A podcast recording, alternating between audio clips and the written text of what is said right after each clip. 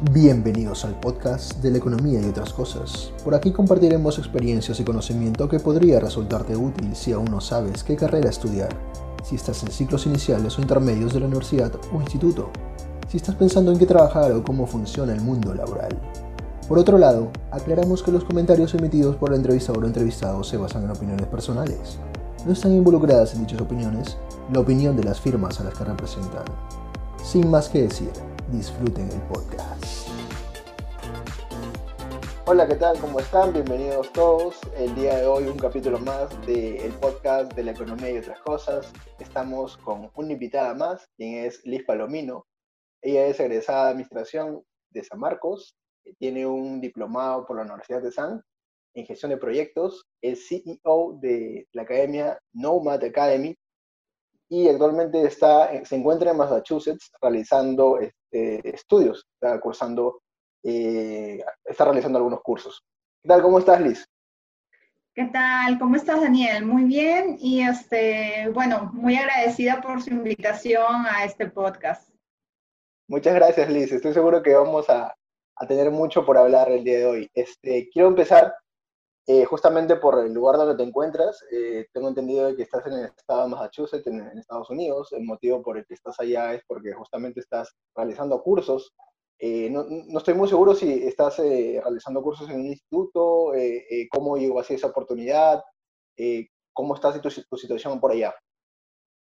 Sí, mira, eh, bueno, yo estoy actualmente con una visa de estudiante que es netamente para lo que son realizar cursos, estudios, ya sea diplomados, ¿no? Inicialmente eh, estaba realizando unos cursos de inglés, ¿no? Para perfeccionar el inglés que ya tenía y también para poder adaptarme a, digamos, eh, el ámbito académico acá, ¿no? Que es otro vocabulario, es un poco más distinto, también un poquito aprender la cultura. Me ayudó bastante porque dentro de los cursos que tomé también pude eh, relacionarme con gente de otros países, de otros continentes, ¿no? Gente de Asia, de Medio Oriente, entonces me ayudó mucho para poder ampliar mi círculo y también un poco eh, la percepción que tengo del mundo. Me gustó bastante. Eh, aproveché ese tiempo también para llevar algunos cursos en el MBA, no como alumna regular, pero sí, digamos, como auditora. Y estaba llevando un curso de eh, finanzas corporativas y también lo que es estadística aplicada a los negocios, pero para el MBA. Eh, actualmente estoy, voy a realizar un diplomado en un instituto, pero ese no es mi objetivo final, ¿no? O sea, mi objetivo es realizar el MBA acá. Para eso todavía me falta algún, digamos, un poco más de progreso, pero estoy en un camino bastante, digamos, marcado, ¿no? Creo que los pasos que he estado siguiendo sido, están siendo los necesarios para llegar al objetivo que me planteo. Me parece, me parece genial. Y, y, estos cursos que estás llevando de alguna forma complementan eh, la rama en la que has estado, digamos, construyendo un camino que es prácticamente tú te desarrollas más en la parte de gestión de proyectos, ¿cierto? Y estos cursos como finanzas, eh, estadística aplicada, complementan un poco más eh, esa formación que tú ya tienes. ¿Es así?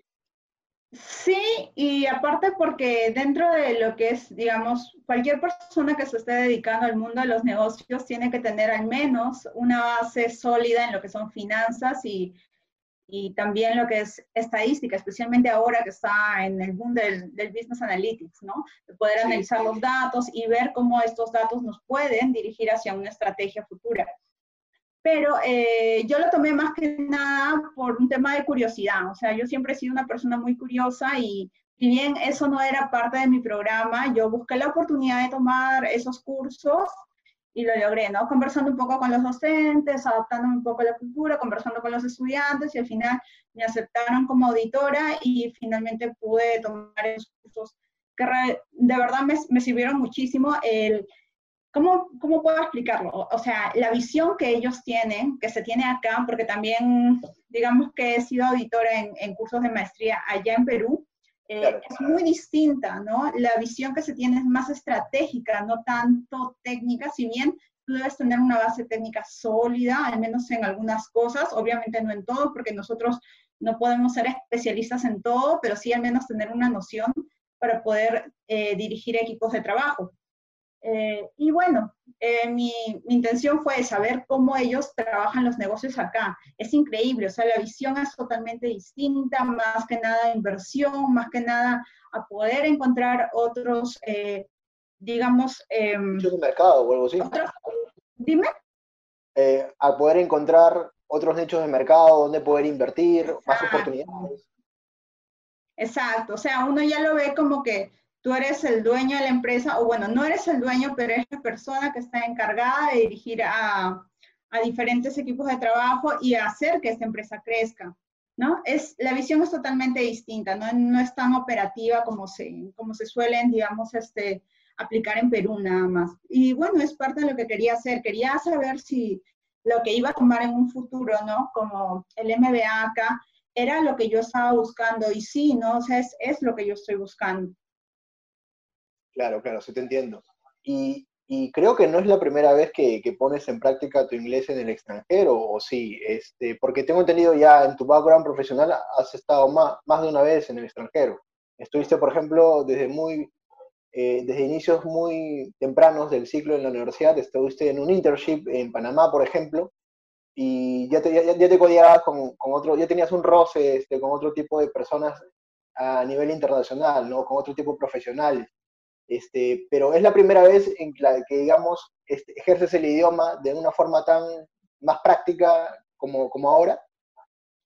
Sí, o sea, sinceramente, para ese entonces, eh, cuando yo estaba en, estaba terminando cuarto ciclo, cuando empecé, estaba terminando quinto ciclo recién de la universidad, teniendo en cuenta que en San Marcos, cuando tú estudias administración, tienes, tienes que tomar 10 ciclos.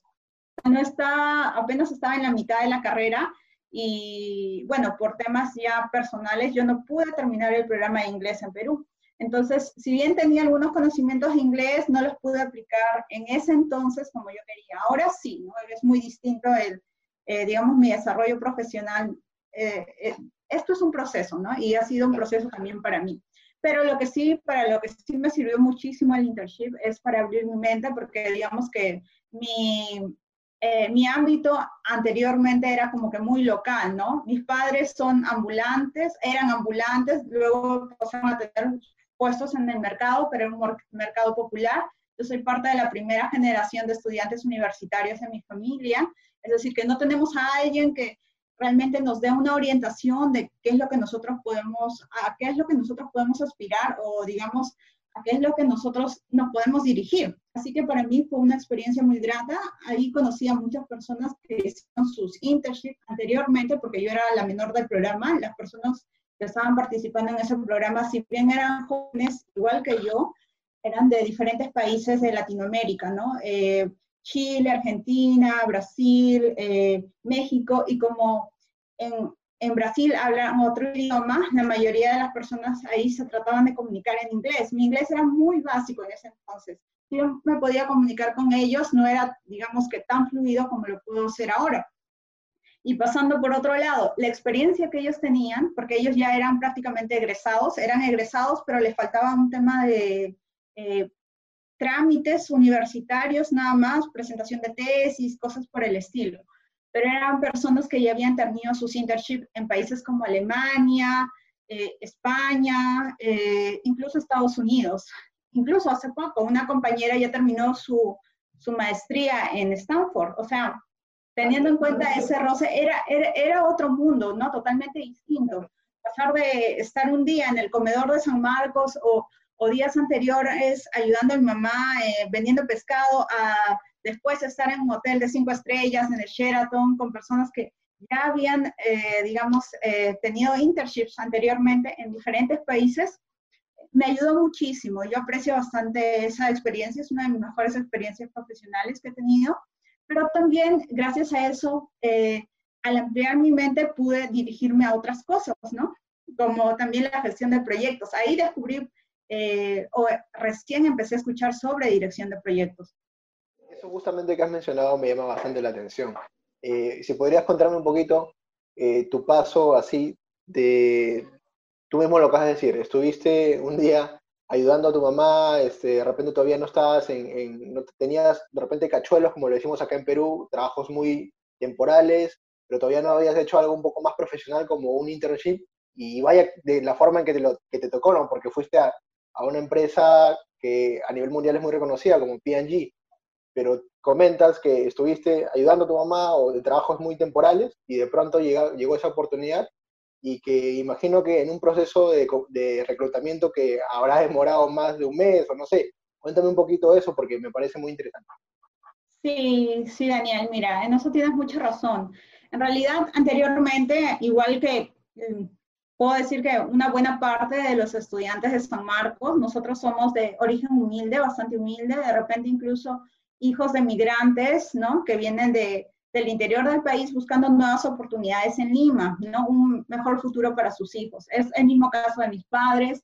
Eh, nosotros incluso no teníamos agua hasta que yo cumplí siete años. Todo el barrio usábamos solo un caño, imagínate, 50 familias para un solo caño. Eh, pero muy aparte de eso, el proceso que ellos tenían, o sea, siempre eh, ha sido como que a progresar, a progresar, a buscar algo, algo mejor para ellos. Y es lo que me inculcaron mis padres. Yo cuando estaba en la universidad quise empezar mis prácticas porque quise llevar a la práctica lo que ya había aprendido teóricamente. Si bien la teoría es muy importante porque te comunica lo que otras personas ya aprendieron o, digamos, sistematizaron dentro de, toda su experiencia, tú también quieres vivirlo y quieres comprobar a primera mano si eso es verdad o no y qué cosas puedes hacer por ti mismo. Aparte, nada te enseña más que la experiencia, ¿no? Eh, quise buscar oportunidades, no me llamaban porque no tenía una experiencia profesional anterior. Si bien yo había trabajado desde los siete años, mis padres, yo no tenía una experiencia en mi campo laboral como administradora.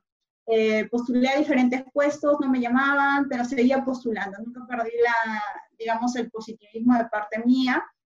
Eh, después eh, postulé a Procter Gamble porque vi que era una empresa que justo en ese momento estaban buscando practicantes. Entonces yo dije, ah, ¿por qué no? El proceso parecía bastante largo, ¿no?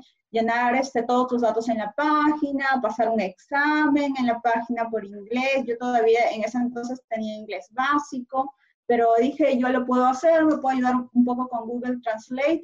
Y las preguntas no eran muy difíciles. O sea, para mí, para un estudiante de San Marcos, generalmente estamos muy relacionados a preguntas de tipo lógico, eh, matemático o preguntas de tipo de razonamiento verbal. Así que eran de ese tipo, pero en inglés. Entonces las respondí bien, eh, al parecer obtuve buen puntaje y seguí pasando las siguientes convocatorias. Cada convocatoria eh, tenía, digamos que eh, entre una y otra pasaban como un mes, más o menos. Y eran meses, sí, o sea, era tenerte bastante fe. Y dentro de esos meses yo igual seguía postulando para otras empresas, pero no me llamaban.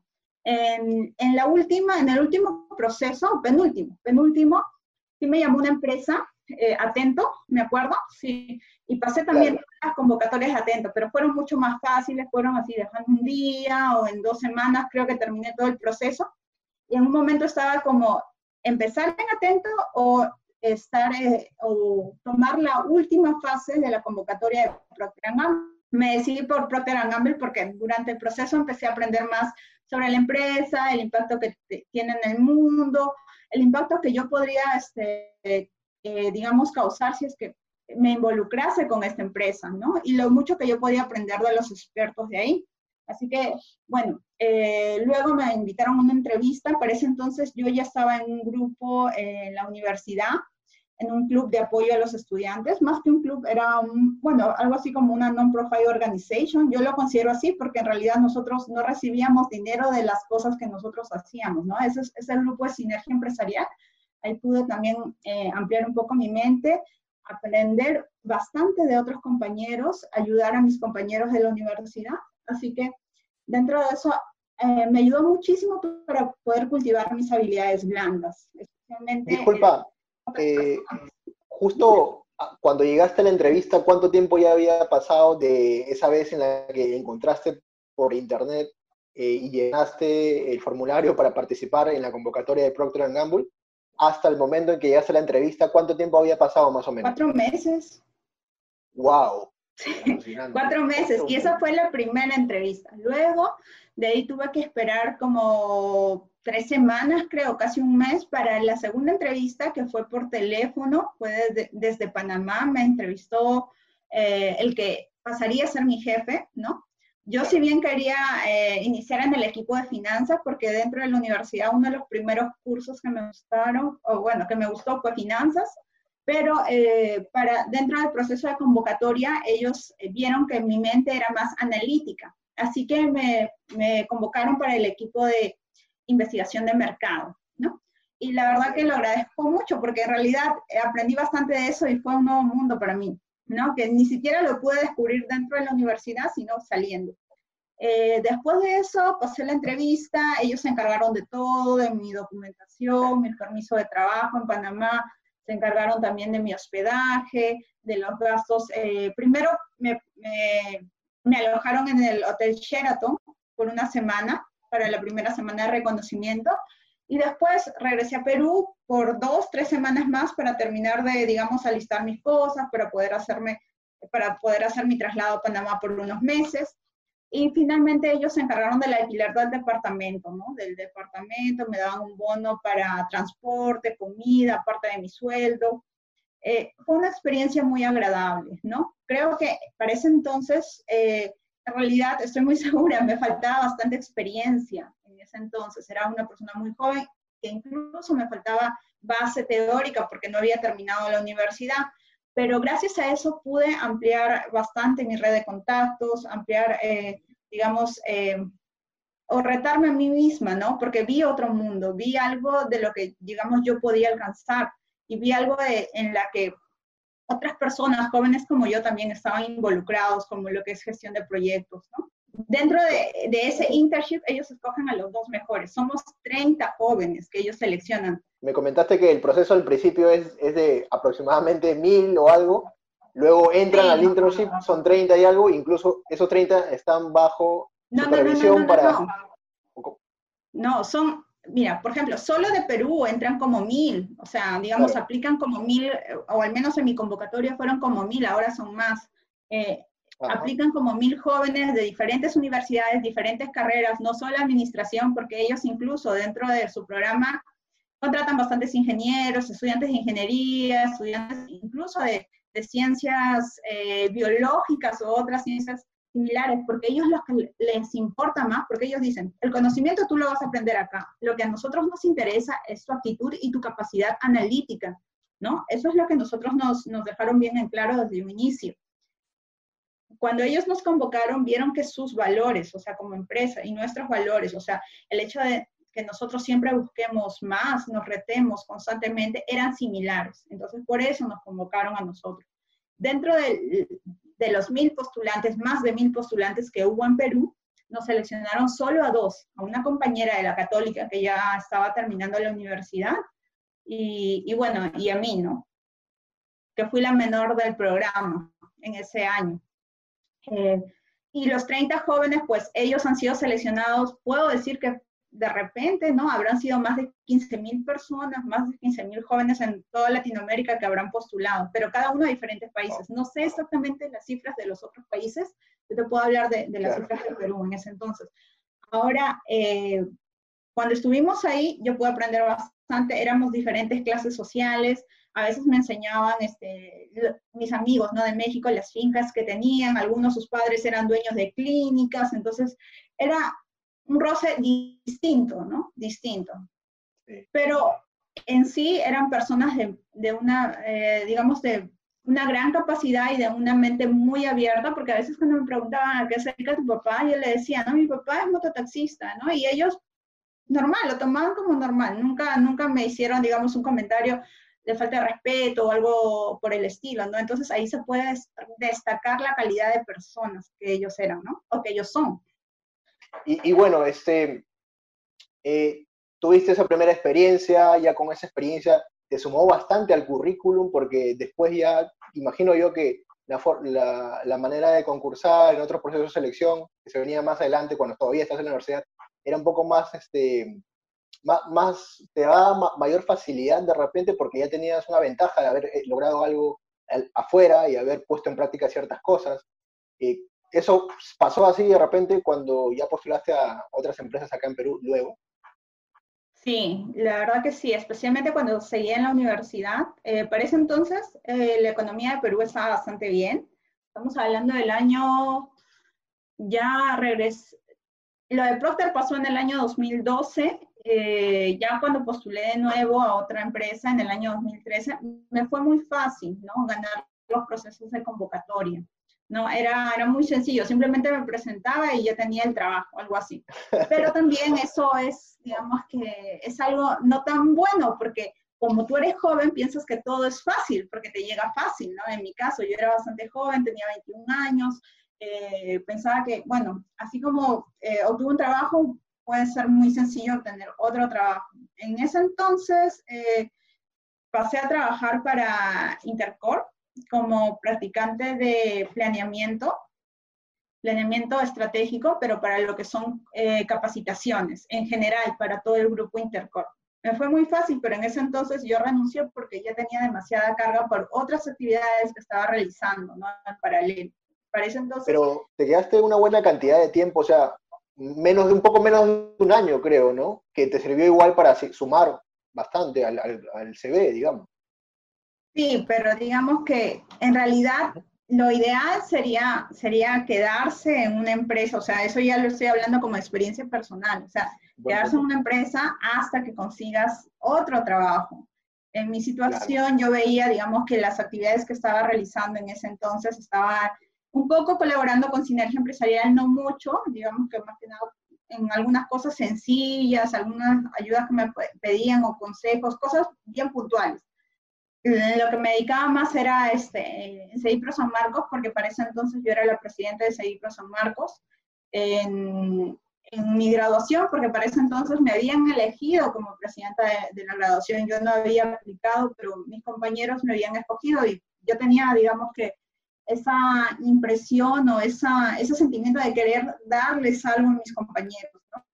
y era mi último año en la universidad, así que tenía toda esa presión delante. Cuéntame, como que para que los oyentes se conecten con lo que significa CEDIPRO San Marcos. Eh, CEDIPRO San Marcos es un, es un grupo académico que eh, realiza proyectos. A, qué, ¿Cuál es el significado de CEDIPRO? Ah, está también, creo, tiene presencia a nivel nacional, eh, está en, otros, en otras universidades también. Eh, sí, ¿Qué significa CEDIPRO? ¿Qué es y qué, qué realizan?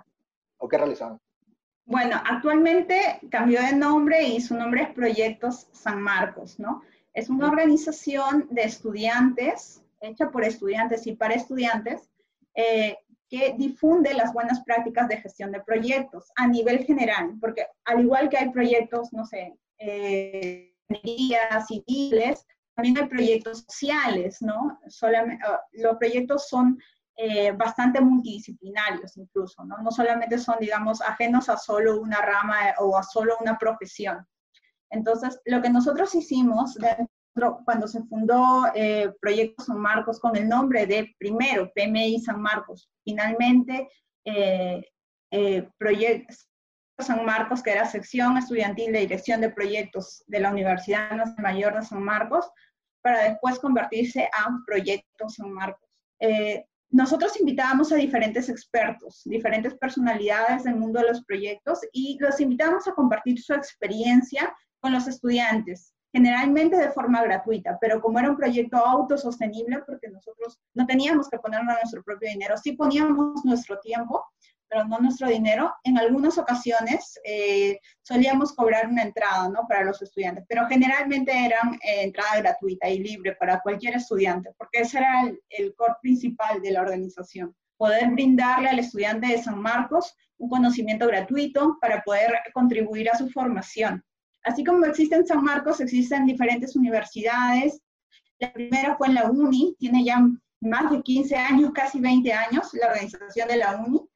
San Marcos nació casi en paralelo en ese entonces, pero ¿qué pasó? Hubo una desactivación de la organización por más de 10 años y por ahí por el 2011 lo volvimos a reactivar, ¿no? la persona que lo reactivó fue Amilcar Yufra, estamos dentro del equipo de trabajo y él fue el primer presidente, ¿no? Yo fui la, la primera presidenta mujer, la segunda presidenta de Seguir San Marcos, pero también ha habido un, un, equipo bastante grande detrás de eso, ¿no? Finalmente en mi gestión éramos más de 50 miembros, éramos diferentes facultades y la siguiente presidenta, eh, la señorita Erika Gómez, ella incluyó más facultades aún.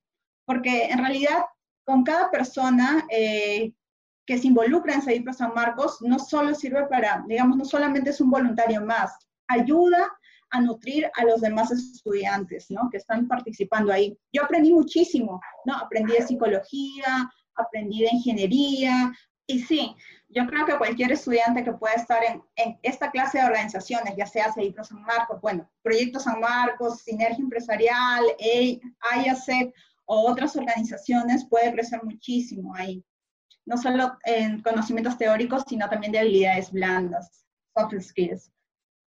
Claro, claro, claro, así te entiendo. También estuviste en otro puesto que era más relacionado a este, ser líder, eh, creo que en financiera de confianza, en financiera de confianza, donde estabas como líder de un equipo que se dedicaba mucho al tema de transformación digital. Eh, ¿Cómo fue eso? Porque creo que, no sé, tú me dirás si es que a partir de ese momento fue cuando ya te, liga, te relacionaste más con temas, de, temas más digitales, temas más de uso de herramientas eh, y otras cosas. ¿Cómo, ¿Cómo fue eso? Es que en realidad no fue de un momento a otro y eso ocurrió mucho después, ¿no? Yo terminé la universidad en inicios del 2014 y esa oportunidad fueron años de 2017, 2018. Sí, eh, mira, para recapitular, eh, dentro de las organizaciones que participé, o sea, yo cuando inicié la universidad, lo más que sabía de Internet era crearme un correo y aprender a buscar información. Era lo único que sabía pero poco a poco siempre preguntaba a mis compañeros, ¿no? Y por ahí tenía amigos que estaban en ingeniería. Siempre les decía, ¿cómo puedo hacer esto? ¿Cómo puedo arreglar mi PC? ¿Qué pasa si, si pasa esto? ¿Qué pasa si no funciona bien esto? ¿O cómo puedo hacer un video? ¿O cómo puedo hacer, eh, no sé, eh, digamos, estas conexiones? ¿Cómo puedo usar el Access? ¿Cómo puedo usar el Excel de forma básica? Ellos me iban enseñando. Y poco a poco, si yo tenía más curiosidad, iba profundizando por mí misma con videos de YouTube o ya sea con capacitaciones en la uni, porque también tomé bastantes capacitaciones ahí, pero creo que todo nació desde una curiosidad, ¿no? O sea, eh, yo los, los invito a todos los chicos que si tienen curiosidad de algo y saben que alguien más sabe sobre ese tema, pregunten. Todo, todo comienza preguntando, pero siempre comienza con algo. Nadie nace sabiendo, nadie nace siendo el experto o el gurú en algo, ¿no? Siempre nace como, comienza, ¿no? Comienza lento, de repente siempre falla. Yo fallaba en muchas cosas. Yo era, digamos, que la peor en Excel dentro de, empecé a trabajar. Pero imagínate que después, finalmente, dentro de, la empresa que creé, yo empecé a ser la profesora de Excel, ¿no? La, la persona encargada de dictar los cursos de Excel, porque era quien lo hacía mejor. Pero eso, eso fue un proceso también, o sea, no, no nací de esa manera, ¿no? Tomé varias capacitaciones, traté de capacitarme más, incluso veía bastantes eh, capacitaciones de la India, que ellos tienen muy buenas capacitaciones en inglés, pero recapitulando, eh, sí, o sea, dentro de lo que es financiera confianza, si bien veía temas digitales, antes de iniciar en financiera confianza, donde ya dirigía un equipo de trabajo mucho más grande y donde ya, digamos, las cosas que hacían tenían mucho más impacto. Pasé por Telefónica del Perú, pero no directamente para la planilla de Telefónica, sino que realizamos un proyecto. para Te Gestiona. Eh, realizamos un proyecto en la que se iba a crear una nueva, bueno, creamos una nueva área, vimos el tema de todos los contratos con grandes empresas, hicimos nosotros una contribución ahí. Y lo bueno es que también gracias a eso eh, no solamente contribuimos con la empresa o con nosotros mismos, sino también con el servicio que se brinda al Estado. Para puntualizar, rescaté dentro de, dentro de un contrato incluso algo que no, se, que no se hizo en cinco años, yo lo pude hacer en dos meses, en un contrato de dos millones. ¿Cómo? Simplemente leyéndome toda la ley de contrataciones para el Estado y me di cuenta de algo que incluso un abogado no lo había hecho, solamente prestando atención. O sea, cosas pequeñas, digamos que si tú tienes un buen ojo crítico, puedes, digamos, eh, ir más allá. Y en este caso yo lo hice, lo presenté a mi jefe, lo coordinamos con, un buffet de abogados, primero con los abogados de Telefónica, y sí, habían algunos vacíos que Telefónica no los había previsto, pero eh, gracias al proyecto lo hicimos realidad, ¿no? Y, y eso pagó todo el proyecto en realidad. La experiencia que tuve dentro de lo que es eh, los equipos de trabajo, para poder aprender un poco más sobre cómo eh, utilizar las TICs y aparte también lo que había aprendido en Nomad Academy, dentro de lo que es capacitaciones, se me convocó para ser coordinadora de transformación digital en Financiera Confianza. Dentro del puesto eh, teníamos un equipo, bueno, yo estaba a cargo de un equipo de ocho personas que viajamos constantemente al interior del país, a diferentes agencias, eh, analizábamos las métricas a diario sobre cómo se iba, cómo iba evolucionando este proyecto. Transformación digital no es solo crear nuevas aplicaciones, es hacer que las personas que están en la organización las utilicen. Y para eso lleva todavía una gestión de cambio, hacer que estas personas puedan también sentirse capaces de utilizar las herramientas y sientan que son necesarias para su trabajo y que esas herramientas le van a aportar valor. Si sienten que eso no le va a aportar valor, simplemente no lo van a utilizar o lo van a utilizar simplemente porque tienen miedo o, por, eh, o van a evitar usarlo cuando apenas tengan la oportunidad, ¿no? Sí, en realidad, esta iniciativa no, no, nació dentro del equipo de Perú, nació dentro del equipo de España y nosotros tratábamos de alinearnos a esa iniciativa, ¿no?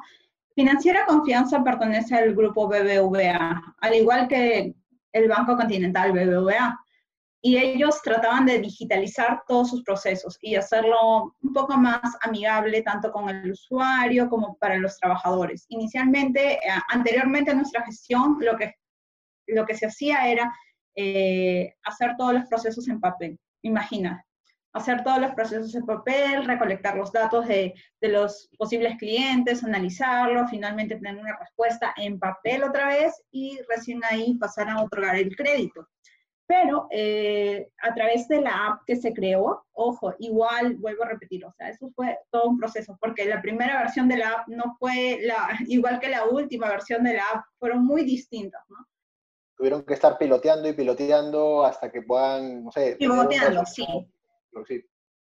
Ajá, sí, en realidad era este, un proceso bastante iterativo, ¿no? En la que nosotros teníamos al, inicio el input que nos habían dado eh, el equipo de España y nosotros también teníamos un equipo de sistemas y un equipo de calidad para estar eh, haciendo las pruebas dentro del APK. Pero eh, igual cada prueba que hacíamos lo dirigíamos a un pequeño grupo, ¿no? De, trabajadores, de colaboradores, de analistas, para que ellos puedan hacer uso y también nos den el feedback que necesitábamos. Una vez se pasaba eso, bueno, pasaron diferentes pruebas y finalmente eh, vimos que ya era lo suficientemente robusto, lo suficientemente capaz, digamos, eh, eh, el aplicativo para poder masificarlo hacia todos los asesores a nivel nacional se masificó hasta lo que yo llegué, fue hasta un 80% de los eh, analistas comerciales y para eso también tuvimos eh, la colaboración de algunos facilitadores, que no es otra cosa más que las personas que iban a, estar a cargo del entrenamiento de todos los asesores. Este equipo de trabajo viajaba de agencia en agencia capacitando no solamente a los asesores, sino también capacitando de forma extra a los, eh, a los gerentes de cada agencia, porque esta persona iba a ser la que iba a estar a cargo de poder monitorear y poder recoger el feedback de los trabajadores. O sea, si bien era una tarea adicional, ese, ese eh, tiempo que ellos le dedicaban ¿no? al, al aprendizaje del uso de este nuevo aplicativo, se veía compensado en el ahorro de tiempo que que hacían, que se tenía, porque ahora todo iba a ser digitalizado. Incluso eh, el poder eh, ver si es que se le otorgaba o no un crédito a una persona. La edad promedio de personas que laboraban en una agencia que tú visitabas, más o menos, ¿cuál era?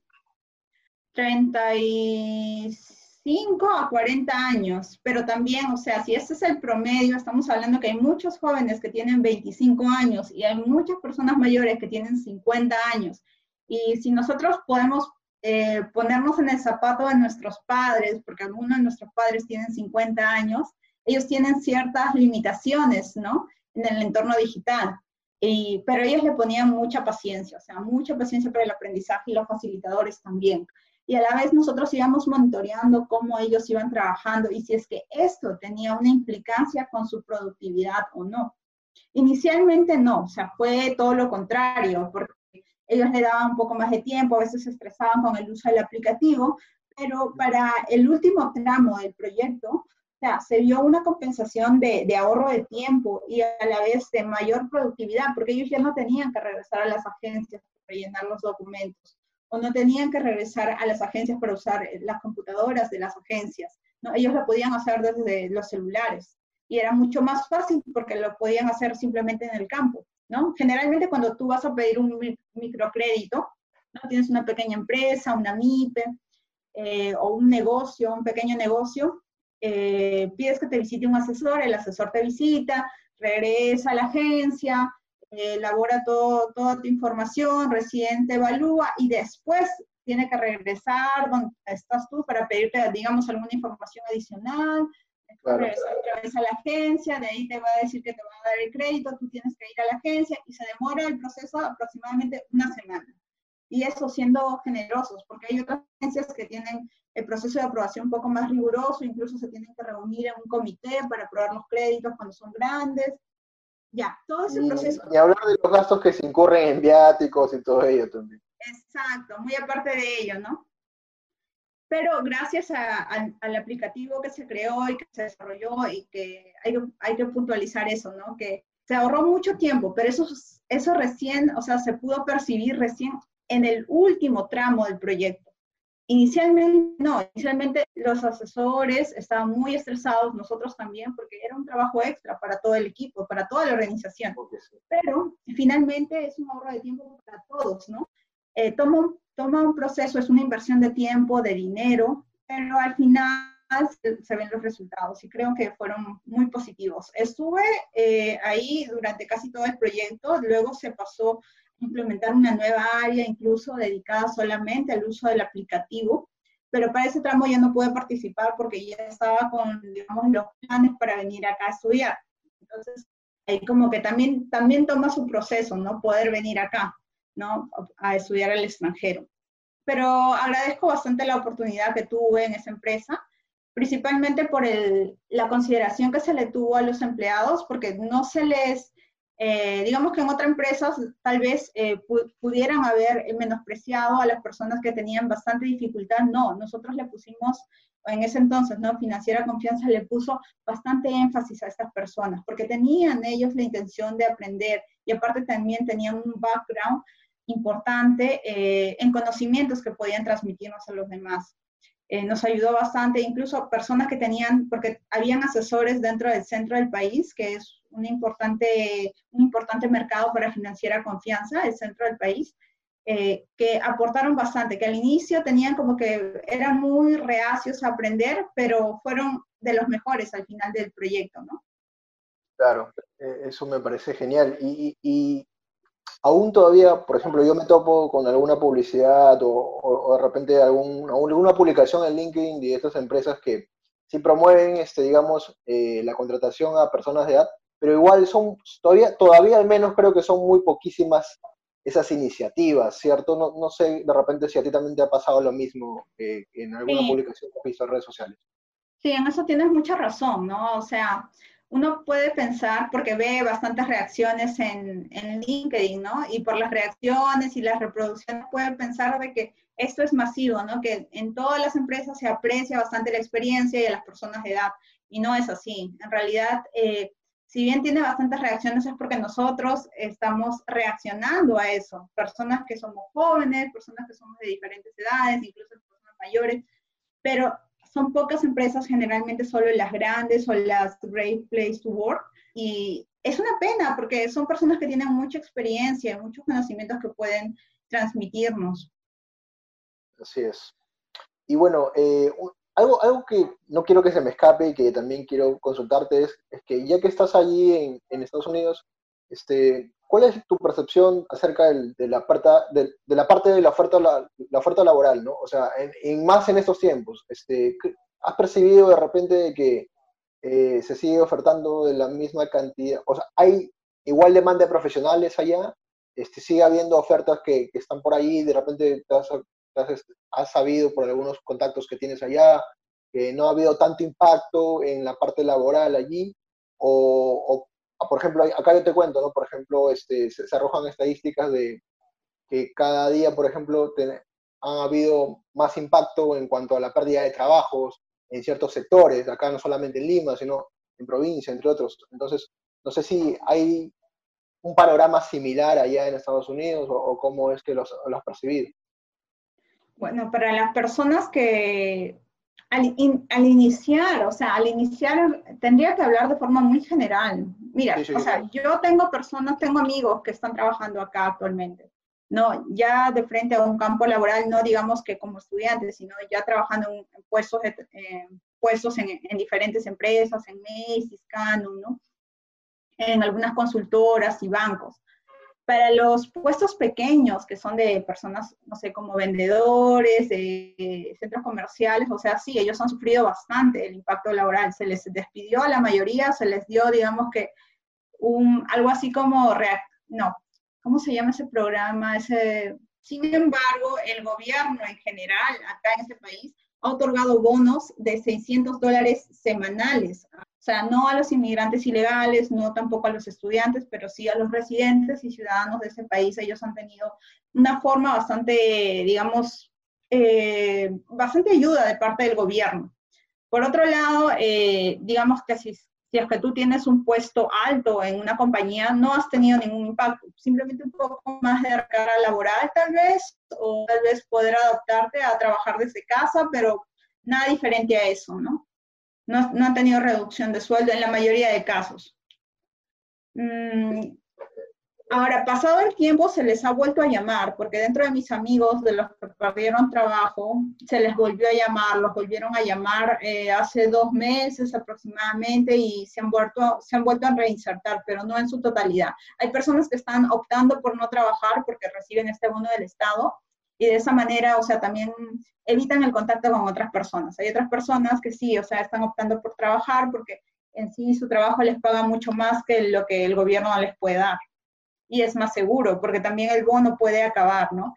Ahora en agosto se ha reducido el bono de 600 a 400 dólares semanales, ¿no? Oye, eso es, es interesante. Este, a ver, aquí, por ejemplo, un egresado que sale este, de la universidad o del instituto o está ya a finales de ciclo, eh, la forma en que encuentra trabajo, digamos, o es por contactos, o de repente buscando en plataformas web, etc., o de repente por ahí encontrando algunas en redes, eh, en internet o algo así, pero allá, ¿cómo, no sé, de repente has notado algo distinto para que un egresado, un profesional, un técnico, etc., eh, encuentre trabajo? ¿Cuál es el proceso que, que de repente has percibido o, o que has logrado entender? En realidad es muy similar, o sea, siempre los contactos te van a servir y también poder aplicar a las empresas. Hay ciertas empresas que aplicas por la web y también tienes que esperar el proceso, pero es un poco más sencillo, no demora tanto como en Perú. Aparte que no te están solicitando tu fotografía, ¿no? Es algo bastante marcado acá, los CVs no tienen foto, son solo de una página, máximo dos.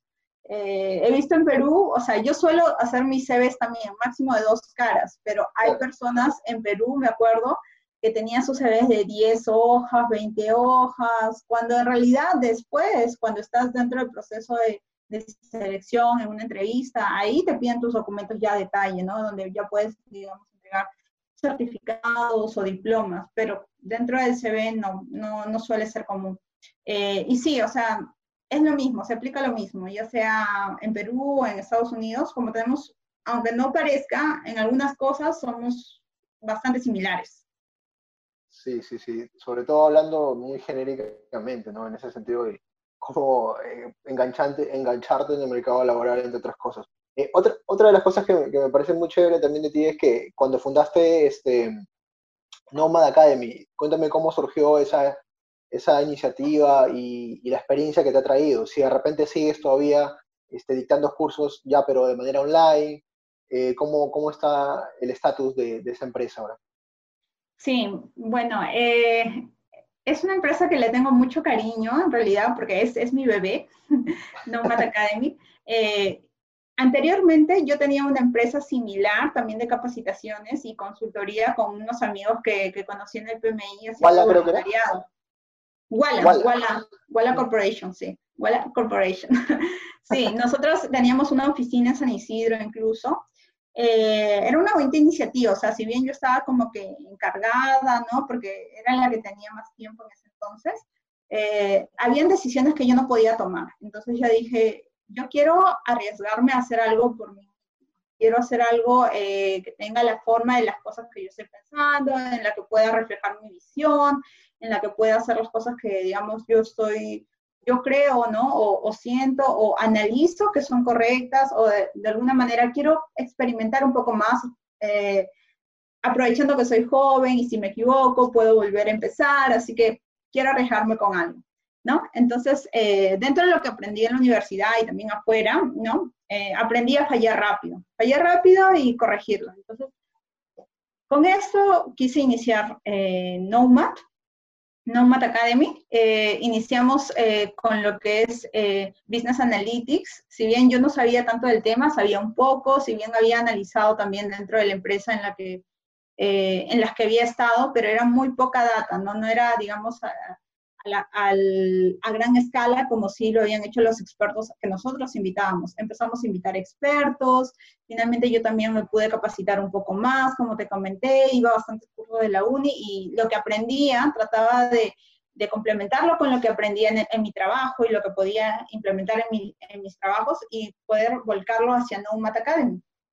Para que en Nomad Academy podamos enseñar cosas que tú vas a ver en, en tu trabajo y cosas un poco complejas, ¿no? Lo que sí les pedimos a cada docente que esté en Nomad Academy enseñando es que trate de, de transmitir su día a día, pero especialmente en casuísticas, ¿no? ¿Sabes qué? Tengo este problema y nosotros lo resolvemos así. O ¿sabes qué? Tengo esta, no sé, eh, suele pasar esto en la empresa y se resuelve de esta manera. Y así los estudiantes se van ya con un conocimiento práctico. Eh, antes nosotros realizábamos bastantes clases presenciales, alquilando algunos espacios, o también en, Miraflores, y algunos incluso en mi casa, cuando eran ya pequeños espacios. Yo tengo una oficina también en el segundo piso. Después lo pasamos a, digamos, clases online porque nos pedían bastante del interior del país, así que también ahí tuvimos otro público interesante, incluso algunos estudiantes que estaban desde Argentina y Chile. Que estaban más interesados en, programas dirigidos a ingeniería. No, no te digo, ah, tenía mil o cien estudiantes, ¿no? O sea, eran uno o dos estudiantes que eran de esos países, pero la mayoría, ¿no? Que digamos 10, 20 estudiantes eran del interior del país, ¿no?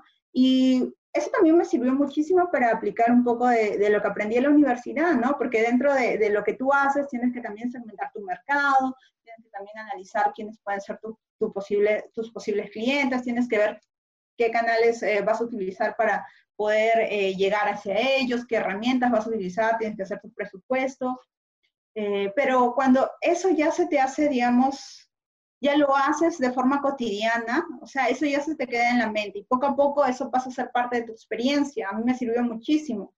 Y gracias a eso me hice un poco más conocida y me llegó la oportunidad de, de aplicar a Financiera Confianza. Y cuando apliqué, o sea, apenas eh, con la primera entrevista me dijeron, ya, tú eres, ¿no? Tú eres, nos quedamos contigo, de frente, te queremos a ti. Porque habían visto las cosas que yo había hecho. Entonces, si es que, digamos, hay jóvenes, ¿no? Obviamente que, que están eh, interesados en, en emprender, yo los animaría a que lo hagan. O sea, pueden fallar, pero pueden corregirlo rápidamente, son jóvenes, ¿no? Eso sí, o sea, prueben en pequeño primero, prueben en cosas que saben que no les va a demandar mucho capital. Entonces, de esa manera ya pueden ir viendo y mejorando y pivoteando y pivoteando hasta que tengan un producto final un poco mejor, más pulido. Eso, eso que acabas de mencionar de que, por ejemplo, este, querías intentar algo y fallaste, cometiste errores y aprendiste a fallar y de una recepcionar todo eso y rápidamente levantarte y volver a hacerlo eso, eso se me viene a la cabeza y, es, yo lo escuchaba también antes en una cultura más de transformación, más de cosas disruptivas, y ahora que tú, tú me hablas de con esos conceptos, como que, y también me doy cuenta de que has llevado cursos relacionados a, Scrum, a gestión de proyectos, a cosas como que más de tendencia hoy, que se aplican hoy, y, y, no sé, cuéntame, por ejemplo, eh, todos estos cursitos que lo has llevado los has estado aplicando también en, este negocio, pero también este, te han servido como background también. Sí, en realidad, desde que estaba en CEIPRO San Marcos, eh, mira, cuando en CEIPRO San Marcos estaba en un proceso de decaimiento de nuevo, porque yo asumí la presidencia, pero la mayoría de gente, digamos, confiable, gente que tenía experiencia dentro de CEIPRO San Marcos, había egresado. Solamente se quedaron eh, las personas que, digamos, no habían tenido mucha participación y a verme a mí, a una presidenta joven que recién había vuelto de Panamá, pero que no había tenido, digamos, eh, no me veían con tanta confianza, ¿no? Eran personas de otras facultades, entonces me tocó prácticamente reiniciar CEIPRO San Marcos y casi sola, ¿no? Sí tuvimos apoyo de algunos compañeros en ese entonces, eh, estaba Jaime Coila también, apoyó bastante, pero tuvimos pero a veces no tenía tiempo, entonces a mí me tocaba hacer prácticamente todo sola.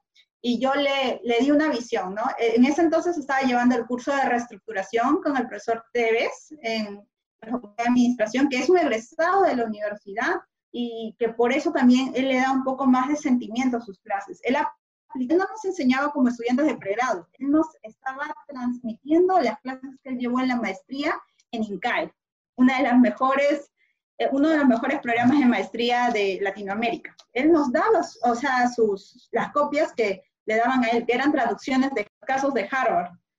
Imagínate, o sea, yo aprovechaba eso, siempre estaba muy atenta a sus clases. Ah, no teníamos profesor para, para reestructuración y yo lo busqué a él con recomendación de otros compañeros que ya, ya estaban egresando en el 2013. Yo apliqué todas las clases de reestructuración a CEIPRO San Marcos. Probé mi clase de reestructuración con CEIPRO San Marcos y funcionó bien. Después tuvimos la clase de negociación también. Tuvimos la clase de negociación, estoy hablando de décimo ciclo ya de negociación, que él nos daba eh, también las casuísticas de Harvard. Y cada uno se ponía en un papel en que tenías que representar a diferentes naciones incluso, que tenían diferentes culturas de negociación. Y también aplicaba eso cuando tenía que negociar con gente de otras universidades, autoridades, para conseguir espacios en la universidad, para conseguir convenios para seguir para San Marcos. De ahí empecé a aplicar las cosas que aprendía las cosas que iba haciendo. Y eso, eso de repente es, sería un gran consejo que deja este capítulo, porque, digamos, si es que tú lees algo, un texto o algo que te dan, se vuelve etéreo, gaseoso, si es que no buscas aplicarlo rápidamente. ¿no? Porque yo, por ejemplo, ahora, ahora que estamos con los chicos en el club de finanzas, muchos de los conceptos, en teoría, que yo alguno, en algún momento pude haber leído en un, en un, en un libro, eh, de repente en internet, o investigando por ahí, siempre he tratado de buscarlos acá, buscarlo aplicar acá en el club de finanzas, o de repente en algún momento también cuando estuve en otra organización. Entonces, este, es, es, como que si no buscas aplicarlo o algo, se te va porque la mente es frágil y, lo que has leído ya de repente en un mes ya no, ya no lo tienes en la cabeza, ¿no? Sí, en realidad tienes mucha razón. Es un poco, incluso un poco más complicado teniendo en cuenta que es finanzas en sí, pero pueden empezar con algo. Siempre empiecen, aunque sea en lo pequeño, aunque sea que fallen, pero es lo mejor, es lo mejor que pueden hacer, porque afianzas más el conocimiento y aparte creas nuevas teorías, ¿no? Hay cosas que de repente, eh, si bien le funcionó al autor del libro o él ha visto que sí ha funcionado en ciertos aspectos, tú puedes probarlo en otro ámbito y funciona de en otra realidad distinta, ¿cierto? Otro contexto. ahí puedes sacar una tesis y de eso un nuevo libro, una nueva teoría también. sí, claro. Claro, quién sabe, ¿por qué no? Entonces, escucha, eh, sí, también a veces me pongo a pensar, ya, no importa si esto es el club de finanzas o algo, eh, de repente, ya que estamos en presencia en redes sociales, de repente algo que he visto en un curso de, marketing digital o, cursos online de estrategia de marketing digital, lo aplico a esto y cosas así, entonces, como que eh, lo que tú has emprendido, la iniciativa que tú has emprendido, te sirve también para poder pilotar cosas y probar y testear y testear y testear, ¿no? Y, eso es lo que tú me estás comentando y me parece muy genial. Sí, mira, cuando hubo, incluso te comento, cuando hubo este cambio, o sea, cuando comenzó la pandemia, y es una pandemia a nivel mundial, yo perdí muchos clientes. En realidad yo tengo pocos clientes, o sea, no como un instituto grande que tiene cientos de clientes, pero tenía lo suficientes para poder mantenerme acá, pagar mi cuarto, que es muy caro en otro país, pagar la universidad, que también es muy cara. Eh, y me alcanzaba pues para comer, cubrir mis gastos básicos. Pero cuando pasó esto, pasé a tener nada. Entonces, lo que empecé a hacer es, también estuve aprendiendo, empecé a aprender eh, cursos de fundraising en, en, Internet, en YouTube, en inglés, y, y de crowdfunding. Entonces decidí aplicarlo yo. Creé mi campaña y todo y me ayudaron, me colaboraron. Ahí conseguí financiamiento para dos meses, mientras yo iba pensando en nuevas estrategias para mis cursos. Y después empecé, bueno, a dictar de nuevo, pero para un público distinto, porque eh, si quiero aplicar, ahora los estudiantes de Perú lamentablemente no tienen los medios, ¿no? Como para poder, este, digamos, claro, eh, tener un curso pagado, pero hay estudiantes de otras nacionalidades que sí pueden apoyar si es que ven alguna oferta que les parezca atractiva, ¿no? ¿Y cuál fue tu anuncio en, esta página de crowdfunding? ¿Cuál, cuál fue, ¿En dónde estuviste? ¿En Indiegogo? ¿En, en el Kickstarter? ¿En cuál de, de las plataformas de crowdfunding? No, en otra más pequeña, pero esa es otra historia, esa es otra historia. Este, lo que sí, o sea, les, puedo decir algo, ¿no? Que, o sea, lo intenten, aunque sean pequeños, que lo intenten. Y si, bueno, no importa mucho si son, si todavía no tienen hijos, no tienen responsabilidades más allá de eso. ¿no? Si tienen que ayudar a sus padres, traten de hacerlo en paralelo, ¿no? Si tienen un, un pequeño trabajo, de repente están practicando, tienen un negocio, ya háganlo y de repente sus ratos libres van haciendo la estrategia lo que quieren, lo que quieren emprender. Y les va a ir bien, o sea, siempre, siempre comienza con algo, todo comienza con algo en pequeño. Está buenazo eso. Oye, este, quiero hacer una, una pregunta que, que, le hacemos siempre a los invitados, es, eh, en alguno de los procesos de selección que, que, has tenido, ¿te ha tocado competir con alguna persona que conoces, que has conocido, eh, que ha sido de repente eh, eh, miembro, no, de repente este, has estudiado con él o has trabajado con él, ¿te has topado con alguien así para competir en un proceso de reclutamiento? Sí, muchas veces, muchas veces, la verdad que sí. Este, mira, después de que terminó mi experiencia en Telefónica, o sea, en realidad era, un, era un puesto bastante retador y con demasiada carga laboral, demasiada. Entonces, o sea, que pasamos de trabajar de, de 8 de la mañana a 9 de la noche, en mucho, o sea, era algo casi habitual, ¿no? Y yo vivía en el Callao, ir hasta Miraflores era un poco complicado para mí. Yo dije, hasta acá este, renuncio y luego puedo buscar otro trabajo y normal, porque encontraba trabajo fácilmente, pero ese es un error, o sea, porque me confié. ¿no? Eh, creo que es algo que, que, debí aprender porque después de eso me fue difícil conseguir un nuevo trabajo y cada vez que iba a convocatorias veía personas que conocía, ¿no? Muchas veces eh, nos pasaba los dos, ¿no? Que eran amigos de la universidad o amigos de ex trabajos y que también estaban en ese proceso de búsqueda y estamos hablando del 2015. Creo que la situación, o sea, de Perú estaba mejorando hasta que pasó todo este tema de la crisis, eh, bueno, de la pandemia a nivel mundial y va a estar un poco similar, pero ¿qué sucedió? O sea, dentro de eso me acuerdo de una convocatoria en especial que fue para, no me acuerdo cómo se llamaba la consultora, pero era para el equipo de, de Nestlé.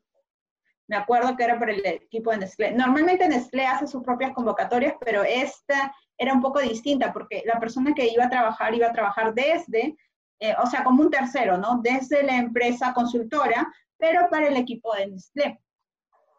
Eh, me tocó postular con un amigo que conocí dentro de CEDIPRO San Marcos, o sea, no en CEDIPRO San Marcos, él pertenecía a Proyectos UNAP, él era ingeniero de sistemas, pero a diferencia mía, él ya tenía una experiencia anterior en todo lo que es, digamos, eh, analítica y aparte eh, indicadores con Excel, ¿no? Que tenía, digamos, en ese sentido, eh, un background más, más rico que el mío, porque ellos estaban buscando ese perfil, claro, ellos estaban buscando ese perfil.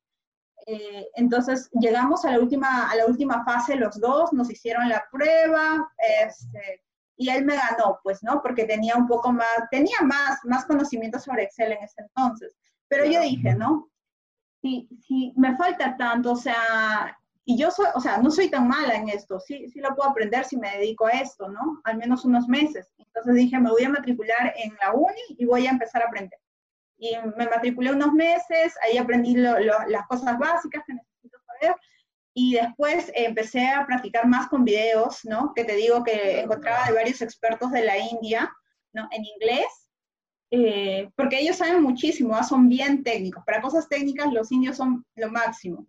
Eh, sí, sí, entonces ahí aprendí otros trucos y después de eso, mira, imagínate, de ser más o menos buena en Excel pasé a ser excelente en Excel. Al punto que empecé a dar clases y muchas de las cosas que, que ahora este, tengo, ¿no? Es gracias al Excel, ¿no? Porque dicto clases acerca de eso y eso me genera um, ingresos. ¿Y qué canal de YouTube veías de, de que era de la India? Ah, ¿Te acuerdas? Ay, no, es que yo veía varios canales. O sea, cuando ves un canal, o sea, veía por casuística, ¿no? O sea, digamos, este, un dashboard en Excel en tantos minutos. Y de ahí me salen en sugeridos y veía otro y pasaba otro. Llegaste a, un canal de la India. Sí, ahí llegué a un canal de la India. Comencé con canales americanos y terminé los de la India. Mm, mm. Unas cosas lojas que te sugiere el algoritmo de YouTube, pero, pero bueno, ahí rebuscando y rebuscando. Sí. Me parece genial. Este, otra de las cosas es este, otra pregunta es, eh, a ver, ¿qué sugieres tú respecto al perfil que debería tener un estudiante que desea seguir un camino similar al tuyo? ¿no? Tú tienes una formación más de gestión de proyectos, ¿podría describirte así? ¿Te describirías más con ese tipo de formación? ¿Qué perfil crees que debería tener una persona que quiere seguir ese, camino? Y tanto en materia de habilidades blandas como habilidades técnicas. Lo que pasa es que es muy... Eh, ¿Cómo te puedo explicar? Eh, bueno, si bien en mi caso no me dio a lo de dirección de proyectos porque también dirigía un equipo de trabajo y tenía un background de, de educación, porque ese es el background que ellos estaban buscando, es un background distinto. Tengo amigos que son psicólogos y están en dirección de proyectos también, ¿no? Eh, pero en realidad, o sea, depende de qué es lo que les vaya gustando a ellos. Hay cosas básicas que todo universitario debe saber ahora, hoy en día. O sea, básicas, básicas. Excel, eh, inglés. Sí, Excel, inglés, todo el paquete de, de, Google, o sea, todo, todo el paquete que te puede ofrecer Google. Herramientas como el Zoom, grabar, editar videos. Eh, más, este, demandado incluso por el tema de la pandemia. Yo ya sabía eso antes, imagínate, o sea, porque nosotros teníamos clases este, online para personas de provincia. Yo descubrí el Zoom hace dos años y medio. Dos años y medio, sí, o sea, y la verdad cuando esto llegó, pues incluso en la universidad donde yo estaba, o sea, yo le ayudaba al profesor en hacer eso, o sea, me decía, ya, ya llegó Liz, ah, ya, por favor, ayúdame con eso. Y yo estaba así como que, apoyándolo a él. Pero, este, o sea, son, son cositas, ¿no? Cosas básicas, pero siempre van a aparecer nuevas herramientas. Eh, creo que entre más, eh, más vayamos avanzando, o sea, en sí nos toca adaptarnos a las nuevas tecnologías, más y más. Y aparte es parte del día a día, ¿no? Porque creo que para nosotros es un poco más sencillo que para otras personas, pero eso no quiere decir que menospreciemos, sino que tratemos de enseñarle a las otras personas. ¿Qué, qué recomendación les puedo decir a, a los estudiantes? es que más que seguir mis pasos, sigan sus propios pasos. Tienen un interés distinto, talentos diferentes, pero si les podría recomendar algo a nivel general, es que traten de ser curiosos. O sea, ese, es, ese es el mejor camino que ellos pueden tener. Preguntar, preguntar. Así caigan espesos, pregunten. Yo me acuerdo cuando estaba en segundo ciclo, siempre me hablaban de un chico que preguntaba demasiado. Me decían, él pregunta demasiado, demasiado, un poco más se parece a ti, pero me cae peor, me, decían a mí, porque yo también preguntaba bastante. Entonces estaban hablando de mi amigo Oscar Palomino, que también a él le va muy bien, ¿no? Él también está este, como, como coordinador en un área de la facultad y aparte tiene su, su empresa y aparte también tiene otra, otras cosas, otros logros. Está muy pendiente del, tema digital, ¿no? Incluso su negocio se basa en parte en eso, en asesoría digital, claro. otras cosas. Claro, en realidad, en realidad sí, ¿no? Pero él ya se ha dedicado mucho antes con el tema de las computadoras, o sea, venta de computadoras y luego fue pasando a eso. Pero, o sea, todo nace desde, desde, desde tu propia curiosidad. O sea, tú tienes una curiosidad en algo, no solamente preguntes, ah, ya, así, ah, me parece, me parece bacán, qué bacán, y te quedas ahí nada más, ¿no? Pregunta, ¿y cómo se hace? ¿Cómo puedo aprender? ¿Cómo puedo comenzar? Y vas empezando con cosas pequeñas, con tu hola mundo. Imagínate que para mi empresa, eh, la primera página, la primera versión de la página la creé yo. ¿Por qué? Porque, o sea, aprendí a programar, aprendí a programar, los primeros diseños, los logos, los logos para seguir a San Marcos, el logo que tenía yo lo creé. O sea, varias cosas que, que he hecho, o sea, he, he, comenzado sin saber nada, pero me he interesado en aprender. Todas las personas podemos aprender lo que sea, solamente poniéndole un poquito de, de ganas y un poco de tiempo. no es, no es mucho, ¿no? No, no parece mucho, pero paso a paso te lleva lejos y te puedes convertir en el siguiente experto en algo. Me parece genial. Eh, ¿Tienes alguna anécdota, ya ahí para ir terminando, ¿tienes alguna anécdota graciosa que te ha ocurrido en el trabajo? ¿Algún, de repente, alguna confusión? Eh, no sé si, si, recuerdas algo que nos puedas contar. Ah, sí. Me, me, acuerdo que, por ejemplo, en el último trabajo que tenía, o sea, siempre he parecido como que era muy joven, ¿no? Para tener el puesto de coordinadora. Ah, sí, ¿quién es la coordinadora? ¿Quién es? Y siempre, o ¿quién es el coordinador? Porque decían el puesto era coordinador, ¿no? Y siempre se fijaban en la persona que estaba a mi cargo, que era mi compañero, era mayor que yo.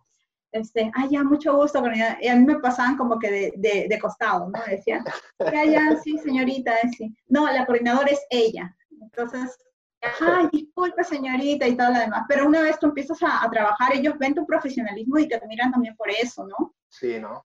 Sí, yo, yo, sobre todo, al menos sí he visto de lo poca experiencia que puedo tener laboralmente, este, sí, sí me doy cuenta de eso, ¿no? O sea, el tema de, del puesto o eso creo que podría ser secundario siempre y cuando este, las personas vean en ti este, el, el, trabajo que le dedicas, o sea, eso creo que refleja más, ¿no? Lo que uno es, en cuanto a valores también y todas esas cosas. Sí, tienes mucha razón en eso. Pero sí, eso refleja también, o sea, tratarlas con respeto, sea, sea que sea la persona que está en vigilancia, o sea, la primera persona que está ahí en la puerta, como el gerente de, de la agencia, ¿no? Siempre tratándolos con respeto y recordando siempre tus orígenes, ¿no? O sea, yo siempre recuerdo que con mi mamá vendíamos en el piso cuando yo era niña y era ambulante, vendía verduras en el piso y, este, y finalmente, ¿no? Cuando yo he podido, también los he llevado de viaje, nos hemos ido de viaje y ellos están muy orgullosos de mí, pero yo también no he perdido el foco de, de, de dónde provengo, que todos te, en realidad tenemos el mismo, el mismo origen, pero podemos tomar diferentes caminos. Hace mucho tiempo, o sea, cuando yo decidí estudiar, eh, no solamente era bueno, por mi propia curiosidad, porque sí, gran parte de, de, eso fue el hecho de que yo sentía que yo era capaz de hacer más cosas y quise hacerlo. Pero por otro lado fue porque pensaba, ¿no? Yo quiero hacer algo en, eh, en mi sociedad, quiero aportar algo en mi sociedad. No dije cambiarla necesariamente, pero sí aportar algo, poner un, un granito de arena.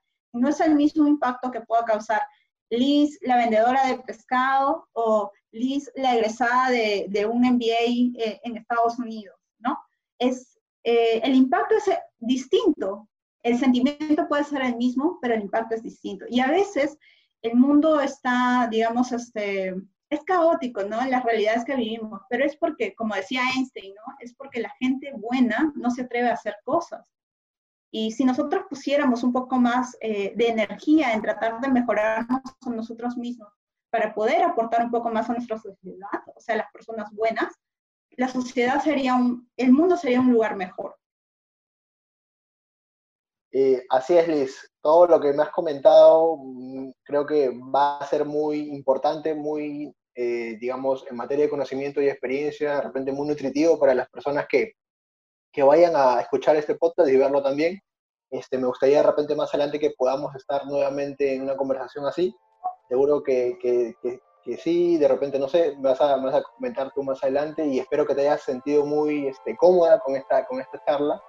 Eh, nada, eh, muchas gracias por haber estado como invitada el día de hoy. Y bueno, ha sido Liz Palomino quien nos ha comentado un poco de su background, de su experiencia, de sus conocimientos. Muchas gracias por, por haber escuchado este podcast.